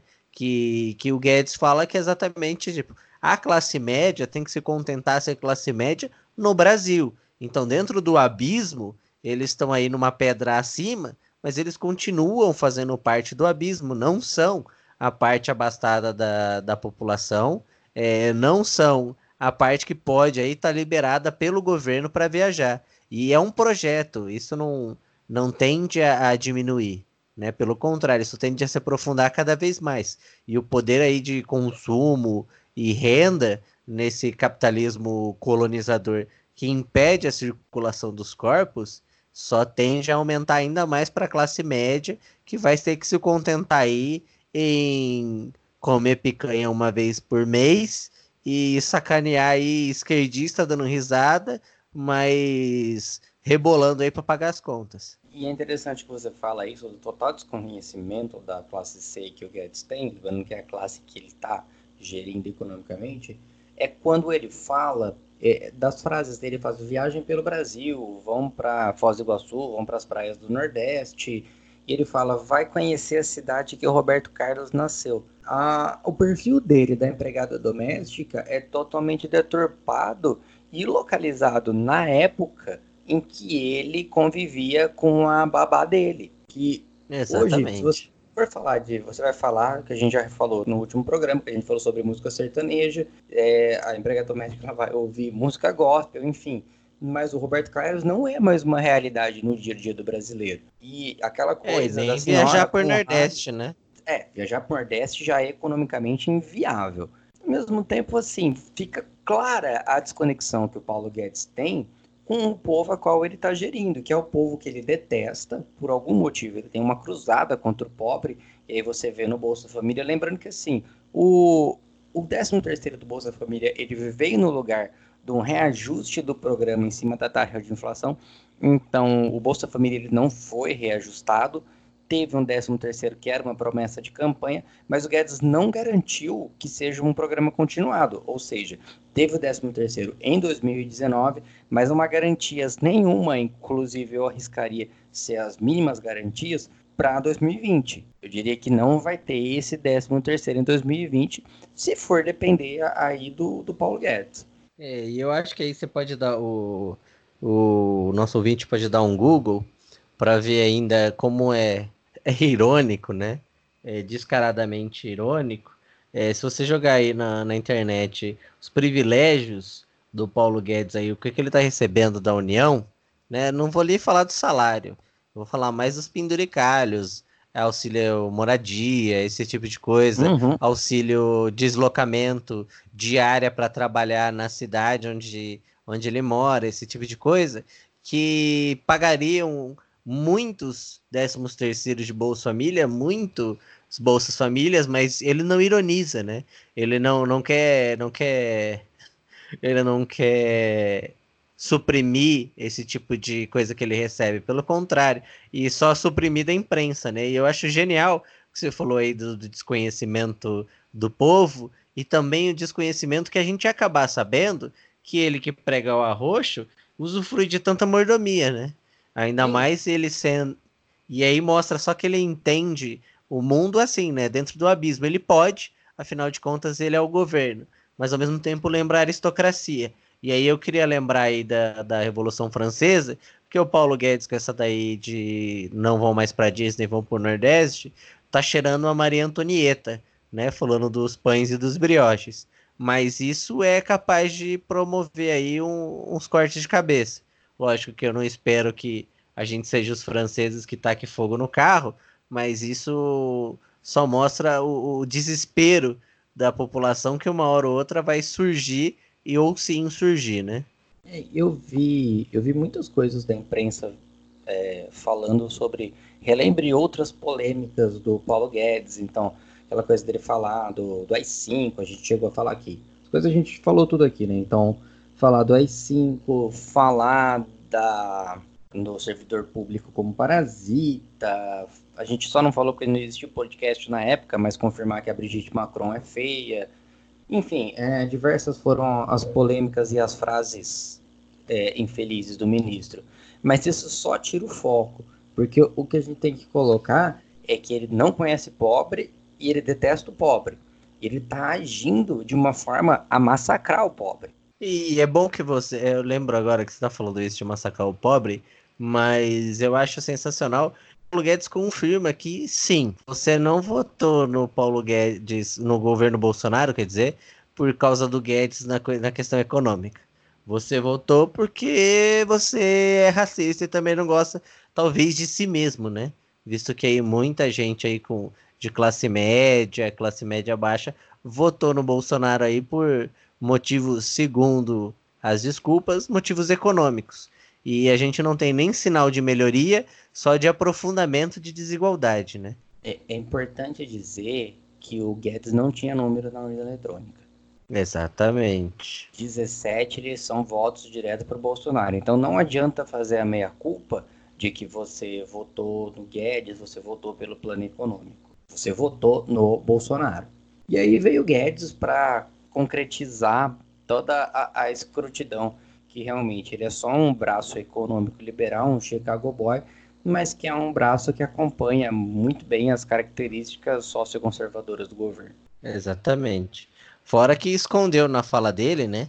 Que parece também que toda fala é uma cortina de fumaça, os efeitos do câmbio alto pro Brasil, né? A uhum. desindustrialização, a fuga de dólar e o que mais nos interessa como pessoas normais e comuns, né, que tá longe da bolsa, longe de, de fazer exportação, que eu acho que a maioria não exporta nada, né?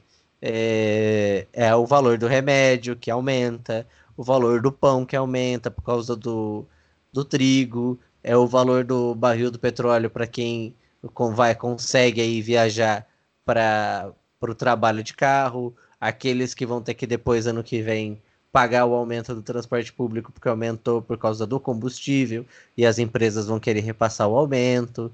Então, uma série de encadeamentos de dólar alto que não tem nada a ver com viajar, que aí é o dia a dia de todo mundo, né? Fora que os exportadores de carne também. A maioria dos exportadores, tipo carne, açúcar, manda tudo para fora porque é mais rentável do que é, vender no comércio, no comércio interno. É, em teoria, o dólar alto ele não é ruim, porque o dólar alto ele realmente vai proteger a industrialização interna. Então, as pessoas vão passar a comprar mais os produtos internos e as empresas brasileiras vão passar a produzir para sobre o mercado atual. O problema é que o país está quebrado ainda. Então, nós não temos uma economia de base para sustentar o mercado atual, o mercado interno. Em consequência, as grandes indústrias brasileiras ainda vão preferir a exportação, porque o dinheiro está lá fora. Então, na realidade, essa, essa contextualização, ela só cria mais barreiras, esse dólar alto ele só vai criar mais barreiras para que a sociedade de consumo interna seja cada vez mais prejudicada. Isso, e além do, do fato de que já, o Brasil já vem num processo de desindustrialização de décadas, né? Então uhum. não tem muito o que fazer. Não tem muito agora, tipo, ai, o mercado interno vai conseguir vender e escoar a mercadoria porque isso aquilo. Não, porque muitas das coisas o, de algumas indústrias dependem de importados para sua composição, inclusive quando a gente está pensando em alta tecnologia. E aí é, não temos como desenvolver esse tipo de, de tecnologia, porque, por exemplo, a gente precisa de uma placa que vem dos Estados Unidos, ou a gente precisa de uma tecnologia que vem da Europa. Fica muito difícil você conseguir desenvolver alta tecnologia, desenvolver alguma coisa é, mercadologicamente aceita pela população, se você não tem indústria, e se você tiver uma indústria, você não tem insumo para a indústria, né? E mesmo assim, com o dólar alto, se as pessoas resolverem buscar a, o, o, balanço comercial, o dólar, o, dólar, o dólar alto não garantiu aí um superávit, né? Pelo contrário, uhum. a gente tem um déficit nesse, nesse começo de 2020. Uh, e essa questão do dólar alto e da desindustrialização do Brasil, isso poderia ser superado com investimento em novas tecnologias. Como todo mundo adora elucidar, é o caso do Japão e dos tigres asiáticos, que, na verdade, eles estavam produzindo conhecimento num período que aquilo fazia sentido. A gente tem um período histórico agora para se debruçar isso, é o desenvolvimento de tecnologia 5G, que agora está aí explodindo. A gente tem uma empresa na China que tem condição de fazer isso, uma empresa nos Estados Unidos que tem condição de fazer isso, são dois países que estão em guerra tributária, em guerra comercial. Esse seria o momento de se ter um investimento disso aqui no Brasil. Só que a gente tem, a gente tem um corte no investimento das universidades públicas que vão desenvolver esse tipo de coisa. Hoje a gente tem as áreas mais afetadas com a, portaria, a portaria recente do MEC, que tirou bolsas de mestrado e doutorado. As áreas mais afetadas são as engenharias e a medicina. É, são só coisas que, que a gente precisa tanto para ganhar dinheiro quanto para sobreviver. As engenharias e medicina são as áreas mais afetadas pelos cortes do MEC. Então, assim, a gente está totalmente na, contra, na contramão. A gente está no processo de desindustrialização somado a uma vassalagem econômico-social. E ainda, bom, a, em suma, em suma, em suma, a gente está virando uma grande horta mundial. Ainda que esse dólar alto não vai ser comemorado, porque nós temos o problema que não tem mais o boom das commodities, né? O que significa isso? Significa, como diria o velho e bom Maquiavel, é, faltou virtude e fortuna para o governo, né? Ou seja, faltou sorte. Porque além da vassalagem, não há nenhum, nenhuma potencialização do tipo, ah, a soja, o boom da soja, o boom do. o boom do, do nióbio, sei lá, o boom do, do, do, do petróleo, uma coisa assim que sustente um, um, uma, grande, uma grande venda, é, uma grande exportação, que o dólar vai, nossa, inundar o mercado de de recurso. Pelo contrário, isso aí não, não, não tá existindo. Mas bom, vamos, vamos encerrar a nossa discussão, que na verdade a gente falou um pouco demais ali na entrevista e vamos deixar esse bloco um pouquinho mais curto. Bom, vamos passar então para o nosso telar do dia. A psicóloga Milena vai falar um pouquinho para vocês sobre as políticas da Damares. Pode falar, Milena.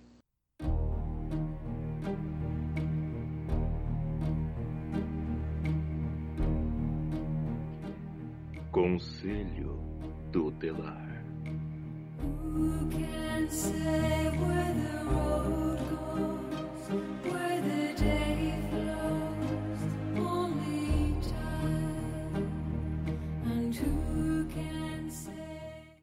E aí, pessoal? Sou a psicóloga Milena Capua, CRP 0615763737, e vou contribuir com um podcast falando sobre a campanha de abstinência sexual lançada por nossa ministra da Mulher, da Família e dos Direitos Humanos, Damares Alves.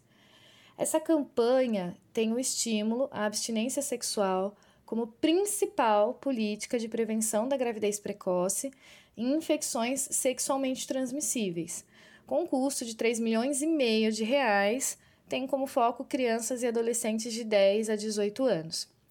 Mas existe uma grande discussão entre profissionais da saúde, da educação e inclusive a Defensoria Pública da União em relação à ausência de fundamentação científica para justificar a abstinência sexual como uma política pública. O que se vê é uma dominação fantasiada de projeto por um governo que não escuta a população interessada, uma população que possui direitos.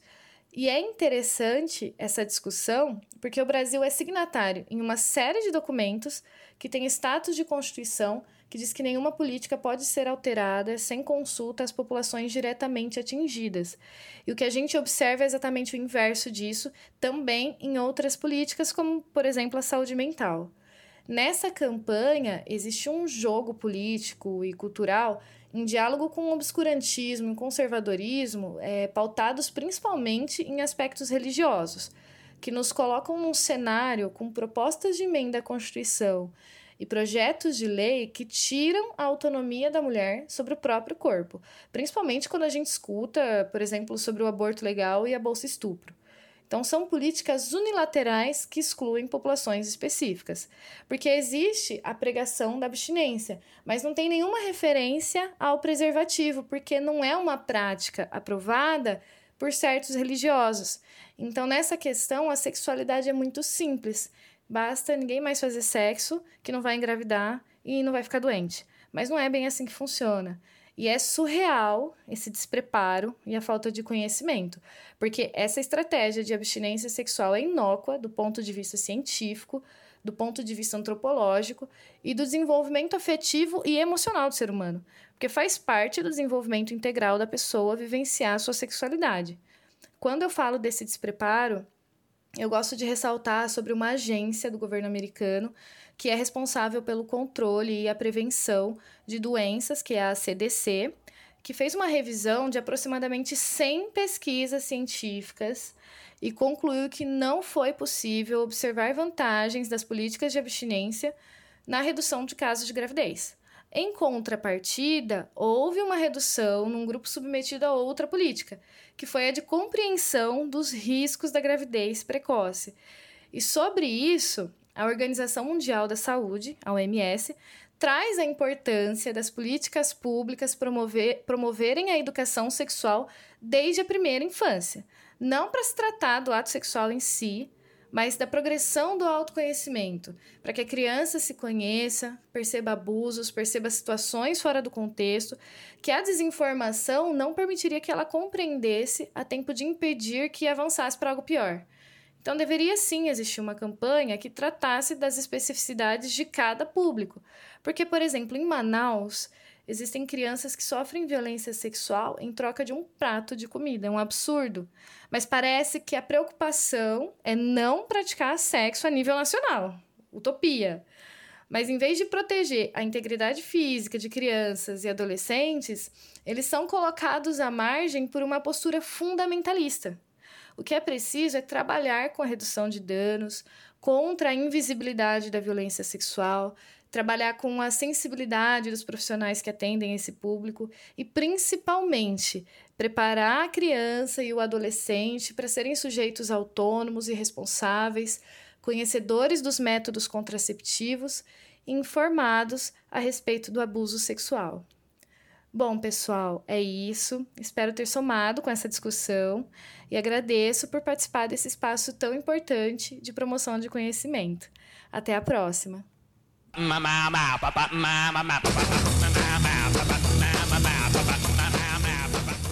Maravilha, então. Muito, muito obrigado, Mi. Vamos encerrando? Vamos encerrando aí. Agradecer a todo mundo que ajudou aí na construção, o Bruno, o Arthur, a Milena, o nosso entrevistado da noite, do dia, do espaço lápis temporal que você está ouvindo, o Humberto. Uh, agradecer a todo mundo, agradecer novamente ao Henrique. É, obrigado a, a todos que contribuíram, a Milena, o Arthur e o Bruno. Agradecer aí ao ouvinte que chegou aqui ao final. Muito obrigado agora que você está perto de descer aí seu ônibus. Tenha um bom dia.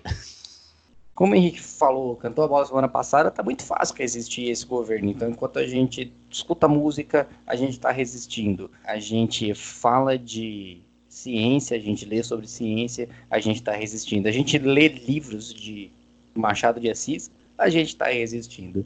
E agora a gente vai, então, para a próxima semana, como disse, não haveremos, não haverá o podcast, porque nós estaremos resistindo na contramão do Golden Shower. Então, em motivos de resistência, estaremos curtindo o carnaval. Esperamos que vocês, nossos ouvintes, façam o mesmo sempre com consciência, então não usem fantasias depreciativas, com apropriação cultural, não ofendam, lembre-se sempre, sempre, sempre, sempre que o não é não. E lembra aí, os nossos ouvintes, sempre estão acorda de manhã nesse carnaval e pra vida aí. Não sejam um babaca. Ou uma babaca. Eu achei que é uma frase búdica para a vida. É, isso vale para além do carnaval. Bom, nossa, nossa música de encerramento é do cantor carioca Eduardo do Sec. É, vai ser em homenagem ao nosso ministro da Economia, Paulo Guedes, a música Doméstica. Valeu, gente. Obrigado. Valeu.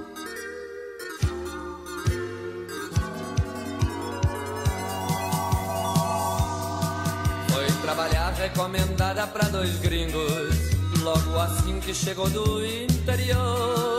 Era um casal tipo metido a granfino, mas o salário era tipo um horror. A tal da mania esquisitona de bater. Lhe baixava a borrada quando a coisa tava errada, não queria nem saber. Doméstica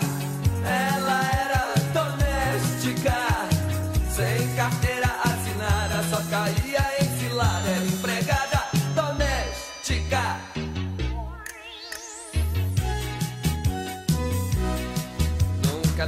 quantidade de giletes. Não reparou a mesa espelhada do salão. Não perguntou o que, é que era um papelote. Baixou o som e ela entrou no camburão. Na delegacia, sua patroa americana ameaçou. Lembra que eu sou uma milionária? Eu fungava decripada, não seja otária, por favor.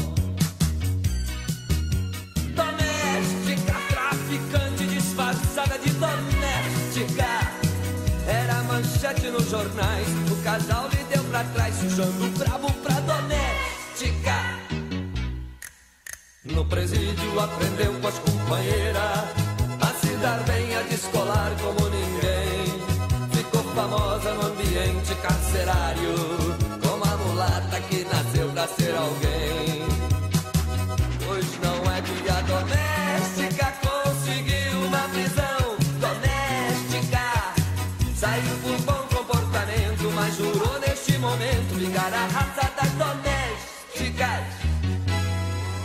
Então alguém lhe aconselhou logo de cara Dá um passeio e vê se arranja algum barão.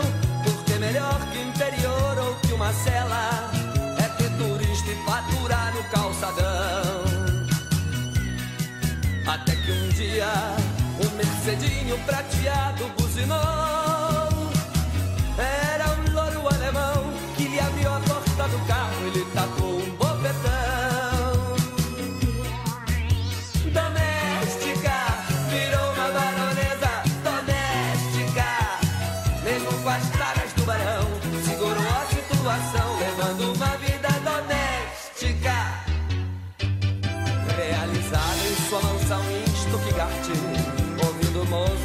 Beethoven de montão, com um pivete mulatinho pela casa, que era herdeiro de olho azul como o barão precisou de uma babá.